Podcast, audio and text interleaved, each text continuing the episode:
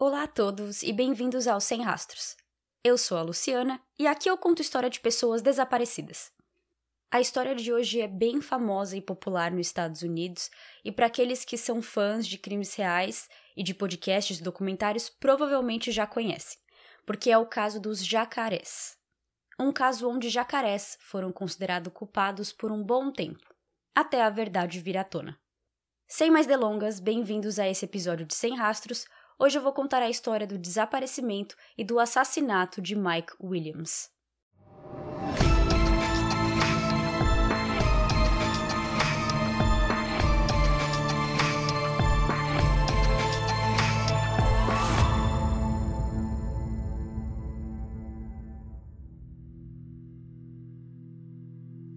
Se você gosta de filmes e séries em inglês, você já deve ter ouvido a expressão High School Sweethearts.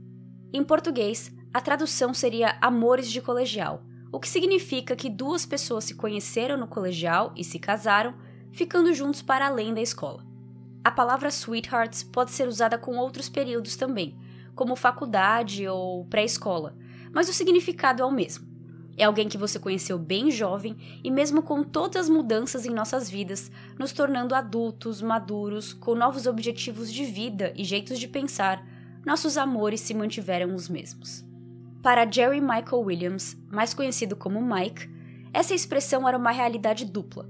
Ele não só conheceu sua esposa, Denise, no colegial, mas também o seu melhor amigo da vida, Brian Winchester. Brian se casou com Kate que também estudava no colegial com Mike, Denise e Brian, e os quatro se tornaram melhores amigos, fazendo tudo juntos. E quando eu digo tudo, é tudo mesmo. Além de sempre saírem juntos, os quatro foram para a mesma faculdade, se casaram na mesma época e tiveram filhos também na mesma época, para que assim eles pudessem crescer amigos e numa idade próxima. Em dezembro do ano 2000, Mike e Denise estavam agora casados há uns seis anos e tinham uma filha de 18 meses. Eu sei que hoje em dia, com a internet, você pode achar todas as informações sobre esse caso em um clique, mas eu ainda assim gostaria de preservar o nome da filha de Mike e Denise, e por isso vou chamá-la de Jane quando eu precisar falar dela. Mike era um avaliador imobiliário e, com 31 anos, já ganhava em torno de 200 mil dólares por ano, que é um ótimo salário, principalmente para sua idade e para os anos 2000. Ele era o único que trabalhava, já que Denise ficava em casa com Jane, e apenas com seu salário era possível tomar conta de tudo. Eles também moravam em Tallahassee, na Flórida, que até hoje é considerada uma cidade justa em seus preços, diferente de cidades grandes como Nova York, Los Angeles, Miami, entre outras. Em dezembro, também era o mês que Mike e Denise celebravam seu aniversário de casamento, e ele tinha preparado uma viagem romântica para os dois naquele ano. Na noite de sábado, dia 16 de dezembro, eles iam para Apalachicola, uma cidade perto de Tallahassee, mas bem diferente do que eles estavam acostumados, já que era praia, enquanto Tallahassee tem muitas árvores e áreas só de florestas. Mesmo com uma viagem marcada para aquela noite, Mike decidiu sair para caçar patos na madrugada do mesmo dia. Mike amava caçar patos. Ele até participou de um clube no colégio sobre isso. E esse esporte, se podemos chamar assim, é bem popular em Tallahassee. Mike se despediu de Danise e foi para o lago Seminole começar seu dia. O melhor horário para caçar patos é bem cedo, quase de madrugada. Então você sai cedo, mas volta cedo também. Quando deu a hora do almoço e Mike ainda não tinha voltado, Denise começou a ficar preocupada. Ela ligou para o seu pai, Warren, e falou que Mike ainda não tinha voltado. Às três da tarde, Warren foi até o lago e rapidamente encontrou o carro de Mike lá, mas nada dele próprio. Agora também preocupado, ele ligou para a polícia. Às quatro, o primeiro policial chegou na área e dali para frente, mais policiais, amigos e familiares se reuniram ao redor do lago para procurar por Mike. O carro dele foi encontrado, mas seu barco ainda não. Patos costumavam ficar dentro da água, então até é possível caçá-los sem um barco. Mas Mike levava isso a sério e isso incluía ter um barco. A busca nessa primeira noite durou apenas algumas horas, pois uma frente fria, junto com uma tempestade forte, chegou, impedindo das buscas de continuarem. No dia seguinte, 17 de dezembro, as buscas foram retomadas e, no meio de todos ajudando, estava Brian e seu pai. Os dois, usando um barco próprio, também procuravam por Mike dentro do lago. E logo de manhã, eles encontraram o barco dele, isolado, sem Mike dentro. Seguindo o protocolo, eles não tocaram ou tentaram pegar no barco, e sim voltaram para onde os policiais estavam e os avisaram. Quando o barco foi inspecionado, acharam dois coletes salva-vidas e a mala de Mike com sua arma de caça ainda dentro. Sem ideia de onde Mike estava, a teoria que se formou é de que ele caiu na água e se afogou. Mas essa teoria veio com dúvidas, pois o tanque de seu barco estava cheio. Se Mike estivesse no barco, navegando pelo lago quando caiu, o barco teria ficado ligado e a gasolina acabado. Mas com o tanque cheio, quer dizer que o barco estava desligado, o que significa que, seja lá o que aconteceu, Mike desligou o barco antes de desaparecer. As buscas continuam e até hoje é considerada a maior busca já feita no Lago Seminole. Foram 56 dias procurando por Mike Williams, com centenas de policiais envolvidos, percorrendo os 4 hectares onde ficava o lago. Helicópteros e mergulhadores profissionais foram usados, além das centenas de policiais a pé ou em barcos, além de amigos e familiares que ajudaram na busca. Ainda com a teoria de que ele havia caído e se afogado, todos começaram a esperar que o corpo de Mike reaparecesse. Devido aos gases do corpo humano, é de se esperar que o corpo voltasse para a superfície a partir do terceiro dia. Terceiro, quarto, quinto dia chegou e nada de nenhum corpo aparecer. No décimo dia, um chapéu camuflado foi encontrado na mesma área onde o barco estava. Os policiais acharam isso bem estranho, pois eles juraram de pés juntos que já tinham passado por aquela área e não tinham visto nenhum chapéu. Mas de qualquer maneira, eles pegaram o chapéu e mostraram para Brian, que também caçava patos e já tinha ido em caças com o Mike, e perguntaram se aquele chapéu era de Mike. E Brian disse que sim, parecia ser. A peça foi enviada para uma análise, mas voltou negativo, pois nada tinha sido achado no chapéu que provasse ser de Mike, como DNA ou digitais. É claro que a água pode ter atrapalhado nesse quesito. Sem nada além do barco, a nova teoria era de que Mike tinha sido comido por jacarés. É sabido que, além de patos, existiam jacarés no lago Seminole, e que já que o barco e o carro dele foram encontrados lá, a única opção que fazia sentido era de que ele caiu na água, mas não voltou à superfície porque foi comido pelos jacarés que ali moravam. A teoria começou a ganhar peso porque no passado, nesse mesmo lago, já tiveram casos de afogamentos, e todos, todos os corpos boiaram para a superfície ou foram encontrados. Então esse seria o primeiro caso de afogamento onde o corpo não apareceu, dando ainda mais pilha para a teoria dos jacarés. A mãe de Mike, Cheryl Williams, disse que um dos investigadores chegou para ela e disse: Me desculpa ter que falar isso para você, mas o seu filho caiu do barco, bateu a cabeça, se afogou e jacarés comeram ele. As buscas por Mike cessaram no dia 10 de fevereiro de 2001, dois meses depois dele desaparecer. E no dia 11 de fevereiro, Denise resolveu fazer um memorial em homenagem a Mike. Cheryl não gostou nada disso. Por que fazer um memorial se a gente nem sabe o que aconteceu, se ele ainda nem apareceu? Mas tanto Denise quanto seu pai disse que não podiam viver assim, na incerteza, e que ela precisava colocar um ponto final nessa história e seguir com a vida. Então aqui nós temos Denise tentando aceitar que seu marido se afogou e foi comido por jacaré, e a polícia dando suporte a essa teoria já que foram eles que começaram com essa história. Mas Cheryl não queria e não ia aceitar. Ela e seu marido, junto com Mike e seu irmão mais velho, Nick Williams, viveram uma vida muito simples, com Cheryl e marido economizando em tudo que podiam para colocar seus dois filhos em faculdades particulares para que eles tivessem uma melhor chance na vida, com empregos bons. O marido de Cheryl tinha morrido mais cedo naquele mesmo ano, e por causa disso, Cheryl não tinha muito dinheiro para contatar um detetive particular. Mas dinheiro não ia impedi-la de achar seu filho. Ela resolveu começar uma investigação própria. Ela tinha vários cadernos com anotações sobre o caso, opiniões, fatos, conversas de amigos sobre o Mike e assim vai. Com o pouco dinheiro que tinha, ela contatou um especialista em jacarés de uma faculdade da Flórida e ele repetiu o que Cheryl já sabia que não tinha chances do jacaré ter comido o filho dela e que isso era fisiologicamente impossível. Olha, nós devemos sim ter medo de jacarés, porque eles podem nos matar facilmente com seus 80 dentes, e sua mandíbula tem a força para quebrar até um casco de tartaruga. Então, sim, tome cuidado e fique longe de lagos onde se tem jacarés. Porém, isso é tudo o que eles fariam com nós humanos, pois eles não gostam da nossa carne e o único motivo para eles os matarem é quando se sentem ameaçados. Outro fator é que, por eles serem animais de sangue frio, jacarés não se alimentam em temperaturas frias. No verão, a temperatura do ar aumenta e aumenta também a temperatura interna do jacaré, meio que acordando o metabolismo deles, lembrando-os que agora é hora de comer. É por isso que nos meses de primavera e verão é mais fácil de se ver jacarés, pois eles passam mais tempo do lado de fora de rios e lagos, aquecendo seus corpos. Dezembro na Flórida é frio, e nas semanas desde que Mike desapareceu, a temperatura deu uma bela baixada, chegando até no menos 7 graus Celsius. Eu também moro na Flórida e posso afirmar que o mês de dezembro e janeiro são tristes para mim. Eu sinto muito frio e qualquer coisa abaixo dos 20 graus eu já sofro. Aqui em Miami eu nunca peguei uma temperatura negativa, pelo menos não durante o dia, mas eu lembro de ter chegado aos 4 graus Celsius uma vez. Então, realmente, os jacarés não estariam ativos em sua caça à comida, e além das temperaturas estarem baixas, a água também estava fria. A água do lago Seminole, no dia em que Mike desapareceu, estava em torno de 14 graus. Bom, mesmo com Sherry sempre sabendo que essa teoria era furada, e agora com um especialista dizendo que era impossível Mike ter sido comido por jacaré, a polícia ainda assim não fez nada e terminou seu relatório no caso de Mike dizendo que tinha sido um acidente.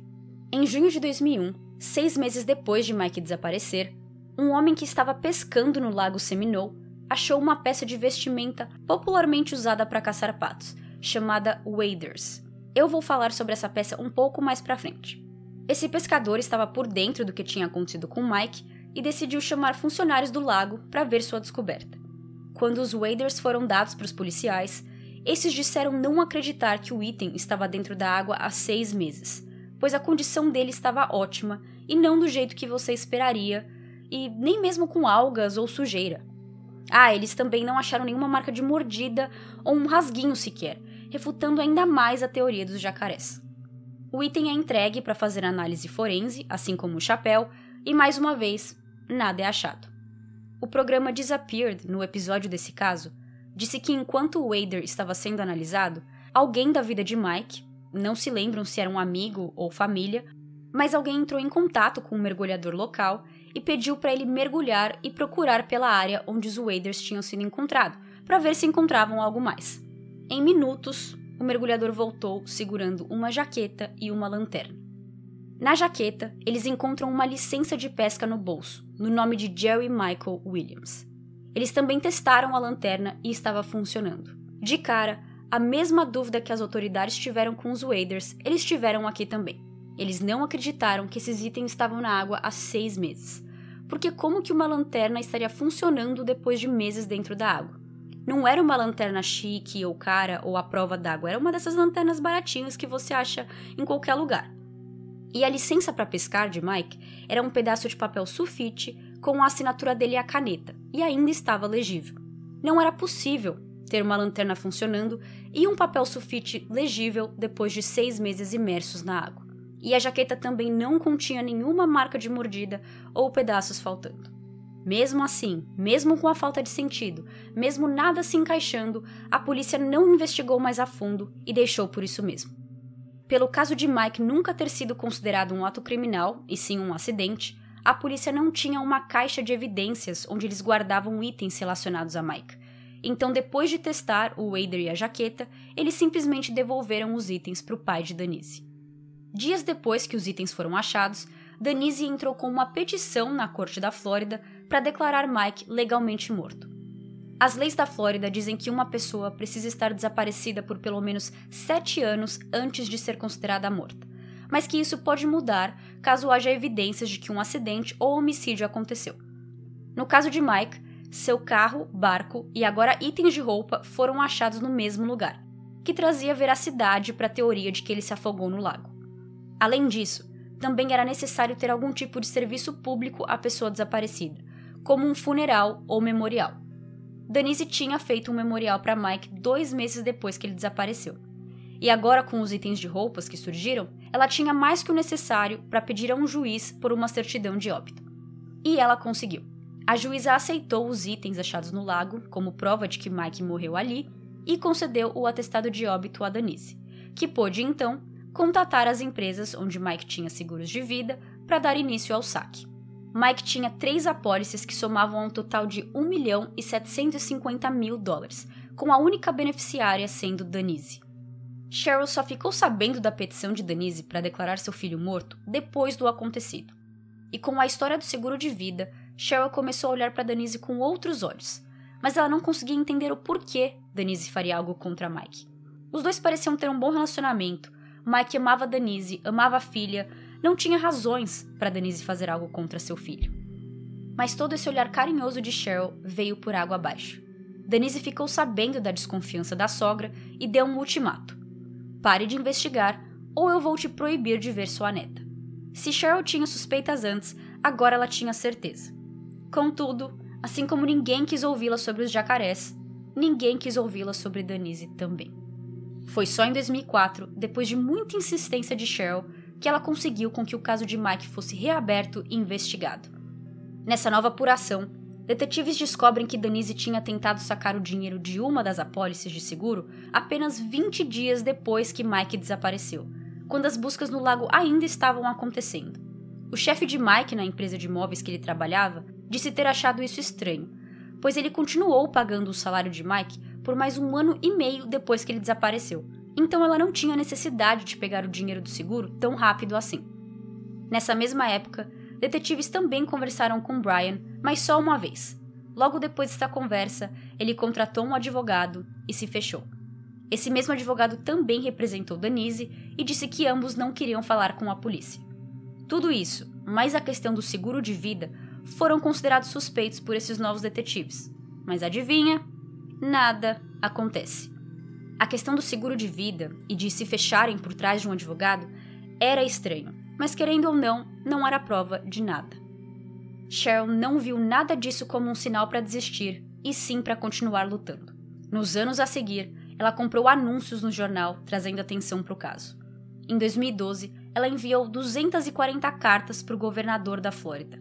Ela nunca teve resposta e foi descoberto depois que o governador nunca nem soube da existência dessas cartas. A secretária filtrava o correio dele e enviou todas as cartas de Cheryl para o departamento de polícia, o mesmo departamento que já tinha ignorado ela tantas vezes. Em 2011, o canal Investigation Discovery, o ID, fez um episódio sobre o caso de Mike para o programa Disappeared. Com isso, a produção do programa faz uma investigação própria, conversando com a polícia, amigos e familiares. E nisso, eles descobrem que Danise tinha se casado de novo e que o novo marido se chamava Brian Winchester. Isso mesmo. A ex-esposa de Mike Williams agora estava casada com um ex-melhor amigo, Brian.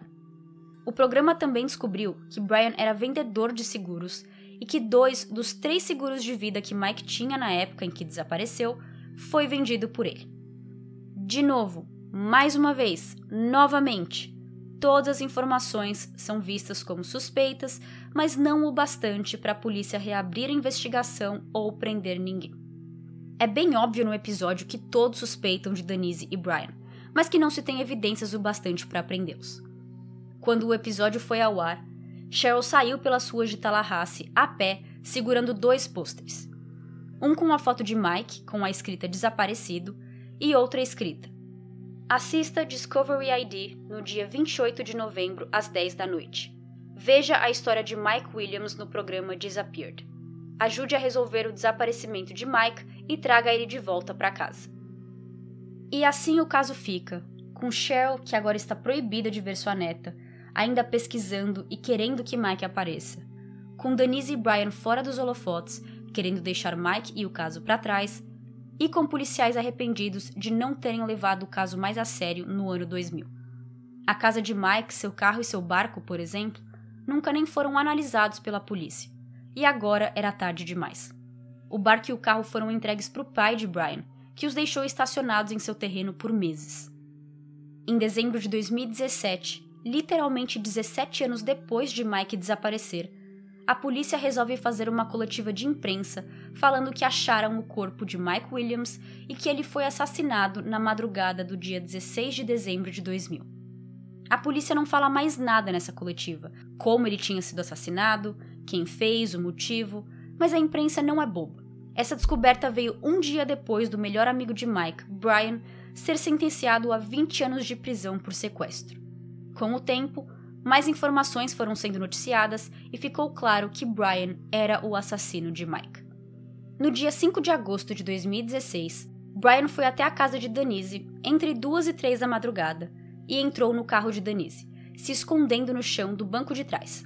Ele tinha levado uma mochila com uma arma, lençol e água em uma garrafa de spray, que ele usou para borrifar os vidros do veículo por fora, para que Denise não conseguisse ver o que tinha dentro do veículo, que era ele. E ele então esperou. Às sete da manhã, Denise entra em seu carro para dirigir para o trabalho e Brian estava lá quase cinco horas, sentado, esperando. Quando Denise entrou, ela começou a falar no telefone com sua irmã. Brian pegou o telefone e desligou. Denise começou a gritar, assustada, mas logo ambos estavam gritando, brigando entre si. Denise não estava falando com Brian por pelo menos uma semana e ele queria falar com ela, para que ela não fosse em frente com o divórcio. Ele disse que seu plano era se matar e que sem ela ele não tinha motivos para viver. Aos poucos, enquanto dirigia, Denise consegue ir acalmando Brian, falando o que ele quer ouvir, até que ela consegue estacionar o carro na frente de uma farmácia, onde tinha câmeras, para ver se ele não faz nada mais grave. Os dois saem do carro, mas assim que Brian sai, Denise volta correndo para dentro, trancando as portas e foge.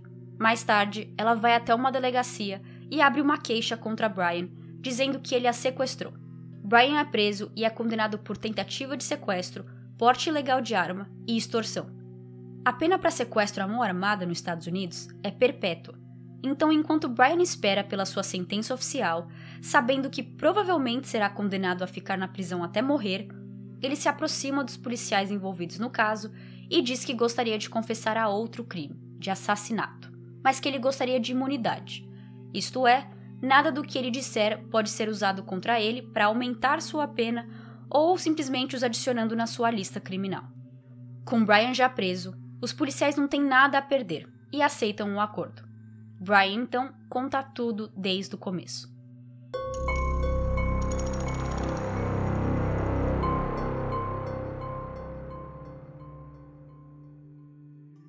Denise e Brian se conheciam desde crianças, pois sempre estudaram nas mesmas escolas em Tallahassee. Mas só ficaram amigos mesmo quando ela começou a namorar Mike no colegial, já que Mike era o melhor amigo de Brian. Ele disse que nunca se sentiu atraído por ela, que sempre a viu como uma amiga, até uma noite em 1997, quando os dois casais, Mike e Denise e Brian e Kate, saíram juntos e começaram a falar de coisas sexuais, o que não é uma conversa muito comum entre casais. Pouco tempo depois, em outubro de 1997, os quatro saíram uma outra noite para um bar, onde ia ter um show. Brian saiu do seu carro e Denise do carro dela, e Mike e Kate foram achar vaga para parar seus respectivos carros. Denise e Brian já foram entrando no bar, e ali dentro, antes de Mike e Kate voltarem, claro, eles se beijaram pela primeira vez. A partir dali, os dois começaram a ter um caso, se encontrando sempre que Mike estava no trabalho nos horários de almoço de Denise, sempre que podiam. Mike trabalhava muito, era normal ele passar mais de 12 horas no escritório, então era fácil para os dois se encontrarem às escondidas. E até não tão escondido assim, porque várias dessas saidinhas eram na casa de Denise e Mike, na cama de Mike. Quanto mais Brian e Denise se viam, mais eles queriam ficar juntos. E então começou uma conversa entre eles sobre realmente ficarem juntos, como namorados ou marido e mulher. Brian diz que, pelo jeito que Denise foi criada, ela não queria se divorciar, pois não era bem visto na religião e família dela, e também porque ela não queria dividir custódia da filha com Mike. Isso fez com que a única opção para os dois de ficarem juntos era tirar Mike da equação completamente. No meio do ano de 1999, mais ou menos um ano e meio antes de Mike morrer, o casal extraconjugal começou a planejar o que fariam. Uma das primeiras ideias é de que eles forjariam um assalto no escritório de Mike onde ele acabaria levando um tiro. Mas Denise não gostou da ideia, pois um roubo seguido de homicídio resultaria em uma investigação, e as chances de deixar evidências para trás era grande. A segunda ideia era de que os quatro sairiam de barco e que algum tipo de acidente rolaria, onde só Denise e Brian se salvariam e Mike e Kate não. Dessa vez foi Brian que não gostou da ideia, porque ele não queria que nada acontecesse com Kate, mãe de seu filho. Ele estava ok em machucar o amigo, mas sua esposa não. O terceiro e último cenário foi o de Mike e Brian saírem para caçar e Mike cair na água e se afogar. Eles gostaram desse cenário porque tiravam peso deles, no sentido que se Mike cai na água, se afoga e morre, não era culpa de Brian e Denise, e sim do destino que quis que ele morresse, já que em uma situação dessas existe a possibilidade da pessoa sobreviver. E isso não sou eu que estou falando, é o que Brian falou em seu depoimento para a polícia. Tanto ele quanto Denise repetiam entre si que se Mike morresse nesse plano, foi porque Deus quis. E Brian ainda completou: melhor ser uma viúva rica do que uma divorciada pobre. Quando eles combinaram que esse ia ser o plano oficial, eles agora tinham que decidir quando e como. A ideia de Brian era convidar Mike para ir caçar patos, um hobby que ambos gostavam e faziam juntos. Só que existe um período limitado para esse tipo de caça. Primeiro, que existe uma temporada para caçar patos, que costuma ser entre novembro e janeiro. Segundo, que você não pode ir a qualquer dia e hora. O melhor horário para pegar patos costuma ser de madrugada até de manhãzinha. E cada parque, reserva e lagos tinham suas regras sobre isso. Alguns lugares só podia caçar de dia de semana, outros só de fim de semana, e com isso diminuía ainda mais a janela de tempo para se marcar esse encontro. Terceiro, Brian precisava que o lago fosse fundo bastante para que Mike caísse e se afogasse, o que já descartava a maioria dos parques perto deles, em Tallahassee, e por isso foi decidido que o crime aconteceria no Lago Seminole, que é um lago com áreas mais profundas, entre 2 e 4 metros de profundidade. Como eu falei antes, Mike e Danise celebravam anos de casado em dezembro, e esse também era um motivo para Danise querer que o crime acontecesse antes disso. Mike tinha planejado uma viagem para os dois e ela não queria ir. Segundo Brian, Denise não transava com Mike desde que a filha deles nasceu, há um ano e meio atrás. E Mike estava vendo essa viagem como uma oportunidade para reconectar com a esposa. Mas Denise não queria, não queria ficar com ele ou transar. E como Brian disse no julgamento, ele também não queria que isso acontecesse. E por último, na lista de motivos do porquê Brian e Denise precisavam agir rápido, era porque Mike estava pensando em cancelar uma das três apólices de seguro de vida que tinha. Deixa eu explicar a questão dos seguros de Mike. Assim que ele se formou na faculdade, em 1993 ou 94, Brian vendeu um seguro de vida para Mike no valor de 250 mil dólares. No começo, ele tinha a mãe como beneficiária, mas logo depois ele já se casou e mudou para Danise como beneficiária. Nos anos a seguir, ele fez um outro seguro de vida com outra companhia de seguros no valor de 500 mil dólares. Em 1999, logo quando Jane nasceu, Mike e Brian conversaram de aumentar o valor da apólice. Essa conversa foi pouco menos de um ano antes dele morrer, e a ideia que Mike teve era de cancelar a apólice de 500 mil e fazer uma nova com Brian de 1 milhão de dólares. Resumindo, Mike tinha três apólices de seguro de vida. Uma no valor de 250 mil, feita em 1993 ou 94, outra de 500 mil, feita em algum ano entre 1994 e 1999, e a terceira e última apólice no valor de 1 milhão de dólares, feita em 1999. Mike queria deixar a apólice de 500 mil dólares expirar. Então, sem contar a Mike, Denise pagou pelo seguro por mais um período de tempo, o que segurou a apólice ativa até março de 2001. Mas ela não conseguiria fazer isso de novo. Eventualmente, Mike veria o dinheiro saindo da conta e checaria o que estava acontecendo. Por isso, Brian e Denise decidiram colocar o plano em ação no dia 16 de dezembro de 2000 e na verdade, a data para esse plano acontecer era para ser no dia 9 de dezembro, uma semana antes. No dia 8 de dezembro, na sexta noite, Mike ligou para Brian cancelando o plano de sair para caçar no dia seguinte, dizendo que Denise não queria que ele fosse. Brian disse que ficou surpreso com isso e assim que desligou com Mike, ligou para Denise, que disse estar com medo. Brian respondeu dizendo: "Olha, ou nós dois vamos ficar juntos ou não vamos. A pólice está chegando ao fim.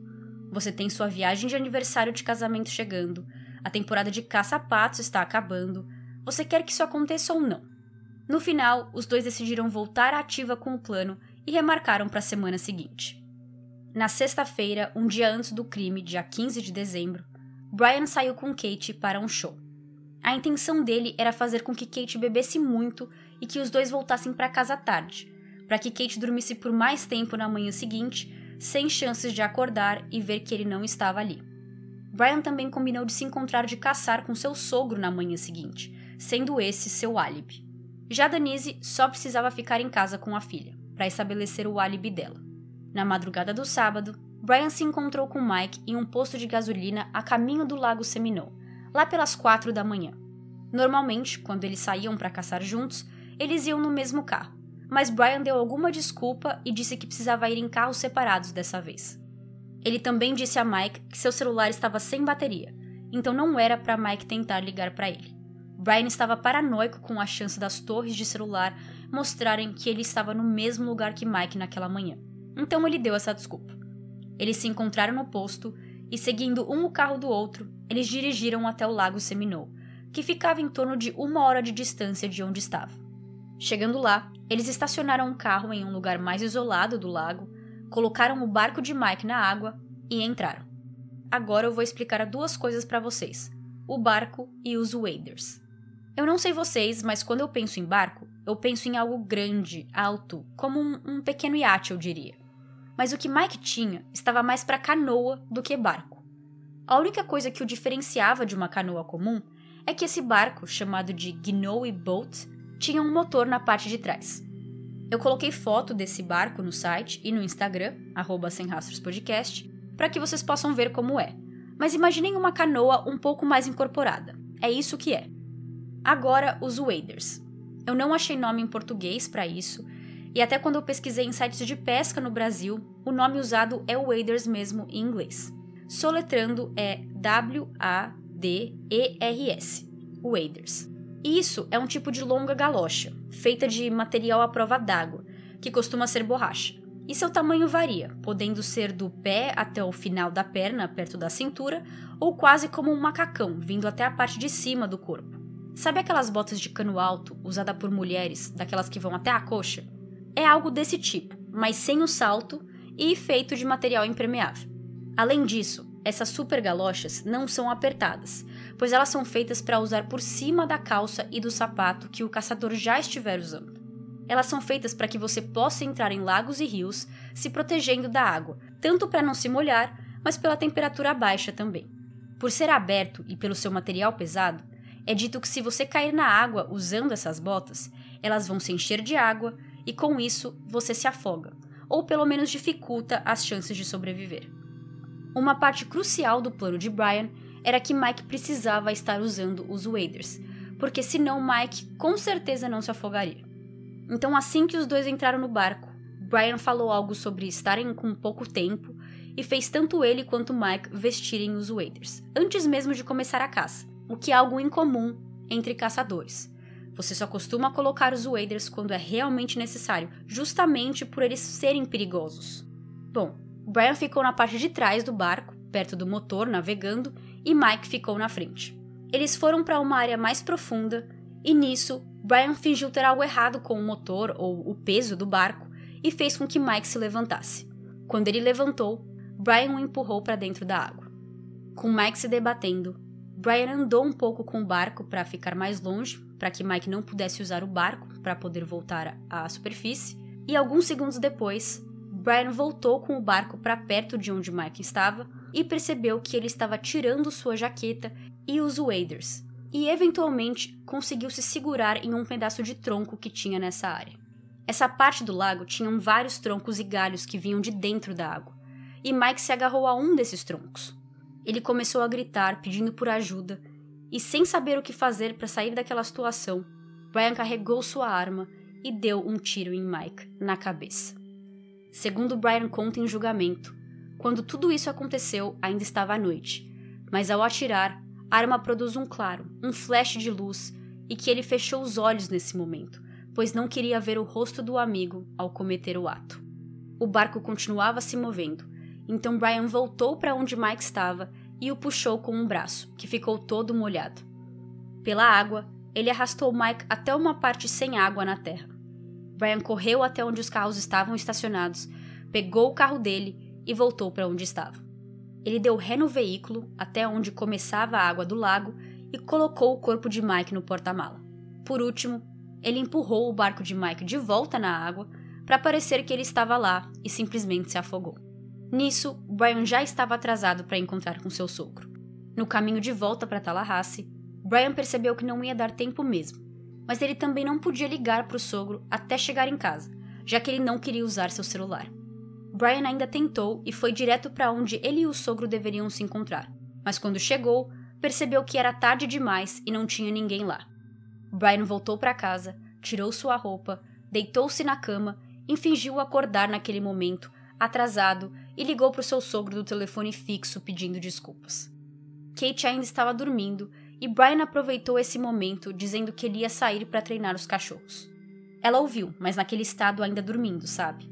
E era isso que Brian queria. Ele queria acordar Kate só um pouco para que ela o ouvisse, mas não o bastante para que ela se levantasse e começasse a fazer perguntas. Quando Brian saía para treinar cachorros, ele costumava passar horas fora de casa. Então, com essa desculpa, ele tinha ganhado tempo para resolver o que fazer com o Mike, que ainda estava em seu carro. Quando ele voltou para a garagem, era possível ver sangue saindo por uma das luzes de trás no porta-mala, pingando no cimento.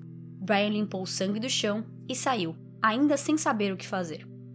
Enquanto dirigia, ele decidiu por enterrar o corpo de Mike no lago Carr, pois era um lago isolado. Nessa época do ano, o lago estava abaixo, quase seco, mas Brian esperava encontrar áreas com muita lama e enterrar Mike lá. Com o tempo, a água subiria e o corpo de Mike ficaria então embaixo d'água. Sem nenhuma ferramenta em seu carro para enterrar um corpo, Brian parou em um Walmart e comprou uma pá, lona e pesos tipo de academia, para usá-los como peso no corpo de Mike, para não subir no futuro.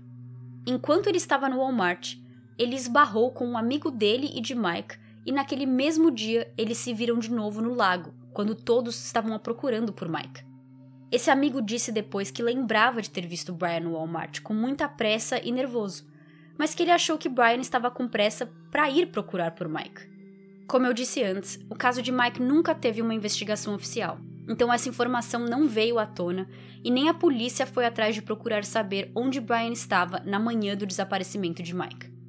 Chegando no Lago Carr, Brian colocou a lona no chão, perto do porta-mala, puxou Mike para baixo e o enrolou na lona. Depois, ele cavou um buraco e, de acordo com seu depoimento, ele disse que foi muito difícil, que estava ficando cansado e que enquanto cavava, ele foi sendo atacado por formigas vermelhas, o que o deixou ainda mais nervoso, porque ele não sabia como explicar o porquê estava cheio de marcas vermelhas caso alguém perguntasse. Mas pelo que ele falou no resto de seu depoimento, parece que ninguém percebeu ou perguntou. Enquanto Brian ainda estava cavando o buraco, ele ouviu um veículo chegando perto de onde estava. Ele correu de volta para perto de seu carro e um homem chegou em um outro veículo. Esse homem estava indo caçar no lago e eles chegaram a se dar oi e conversar um pouco, mas nada demais. Brian ficou perto do seu carro, esperando o homem ficar cada vez mais longe, e então voltou a cavar. Quando terminou, ele colocou o corpo de Mike dentro do buraco e tapou. Com a parte mais demorada do crime feito, ele agora tinha que lidar com seu porta-malas, que estava cheio de sangue. Já estava ficando tarde e ele ainda tinha que voltar para casa para atender a um evento de Natal da família de Kate. Mas antes disso, ele foi para a casa dos pais dele, que moravam em um grande terreno. Ele parou bem longe da casa e tentou usar uma mangueira para limpar o porta-mala, mas percebeu que não estava adiantando nada. Ele precisava daquelas máquinas de água de alta pressão. Ele então foi para um car wash profissional, um que tinha essa máquina de alta pressão, limpou seu carro o melhor que pôde e voltou para casa como se nada tivesse acontecido, pronto para continuar seu dia. Só mais tarde, quando Brian dirigia de volta para casa com Kate, depois de irem na festinha de Natal da família dela, ele recebeu uma ligação do pai dizendo que Mike tinha desaparecido. Quando chegaram em casa, Brian saiu de novo, dessa vez com o pai, e foram ambos para o Lago Seminole procurar por Mike. A partir daqui, nós já sabemos o que aconteceu. Mas Brian também admite que foi ele que colocou o chapéu no lago dez dias depois de matar Mike. Não se sabe exatamente se foi Brian que plantou a jaqueta e os waders no lago seis meses depois que Mike desapareceu, mas acredita-se que sim, pois Denise e Brian precisavam disso para conseguir sacar o dinheiro do seguro de vida. Quando a polícia encontrou o corpo de Mike, seguindo as instruções de Brian de onde o corpo estaria enterrado, eles encontraram Mike conservado, e até sua cueca continuava com uma cor forte, bem vermelho.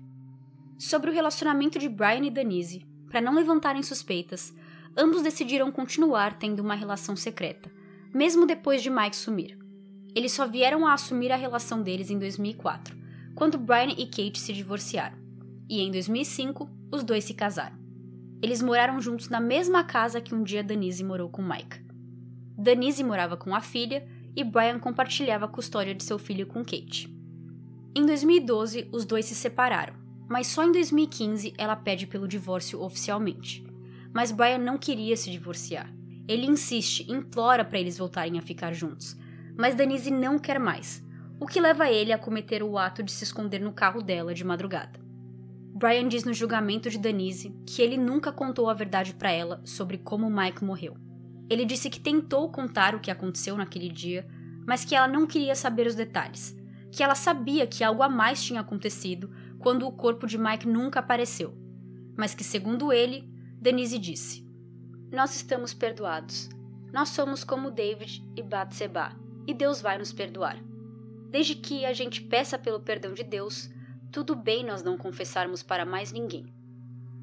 Denise foi acusada de conspiração para cometer homicídio doloso, homicídio doloso e acessório após o fato em um homicídio doloso. No dia em que ela foi presa, em maio de 2018, também era o dia em que sua filha fazia 19 anos. Os policiais depois disseram não saber que Jane fazia aniversário naquele mesmo dia e se desculparam pela memória ruim que ela terá que carregar. Mas não tem muito o que eles fazerem, né? Eu imagino que os policiais tinham ordens de prender Denise aquele dia e calhou de ser no mesmo dia em que o aniversário de Jane. Denise se declarou inocente das acusações, o que levou seu caso para julgamento, e em fevereiro de 2019 ela foi indiciada pelos três crimes, com sua sentença sendo a prisão perpétua mais 30 anos. No episódio sobre Mike no programa Disappeared, Cheryl diz amar Denise. Eu a amava, eu a achava ótima para Mike. A família dela era uma das melhores de Tallahassee e ela era linda. Eu estava muito orgulhosa dela. Como parte de um acordo feito com a mãe de Mike, Cheryl, a promotora no caso de Denise decidiu não seguir em frente com acusações de fraude de seguro. Todo o dinheiro e imóveis que Denise tinha em seu nome passou para o nome da filha. E nesse acordo é dito que Jane não pode usar nenhum desse dinheiro para ajudar a mãe em assuntos legais, como, por exemplo, pagar pelo advogado dela ou qualquer outro gasto associado com o caso. Cheryl, que não tem contato com a neta desde 2004, disse se sentir satisfeita com o que aconteceu desde então. Denise e Brian presos, Jane com dinheiro suficiente para ter uma vida boa e o corpo de Mike de volta. Em setembro de 2018, quando Denise já estava presa, aguardando seu julgamento, Cheryl fez um funeral, dessa vez de verdade, com o corpo de Mike, para amigos e familiares. Mostrando ser uma mulher de muita luz, ela estendeu o convite à família de Denise e Brian Winchester. Brian está programado para sair da prisão em 15 anos, contando desde 2021. Se ele tinha a mesma idade de Mike em 2000, que era 31 anos, Brian terá 67 em 2036, ano em que ele deve sair. Desde que foi presa em 2018, Denise entra com recurso para diminuir sua pena, já que ela não fez parte do ato em si, mas em 2020 foi negado e ela continua com sua sentença de prisão perpétua.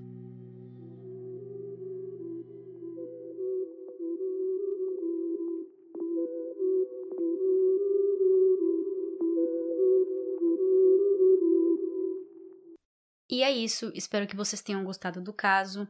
Meus pêsames à família de Mike, e eu fico muito feliz que depois de tanto tempo tentando, tanto tempo lutando, a Cheryl conseguiu colocar um ponto final nesse caso e conseguiu trazer seu filho de volta.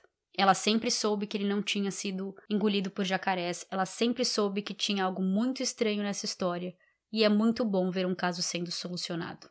Eu não tenho atualizações sobre o paradeiro de Jane, já que eu quis preservar até o nome dela, eu também não quis ir atrás do que ela está fazendo, mas eu imagino que ela deve ficar longe da mídia, justamente pelo tanto de atenção que o caso de seu pai teve. Então é isso, vejo vocês no próximo episódio. Tchau, tchau!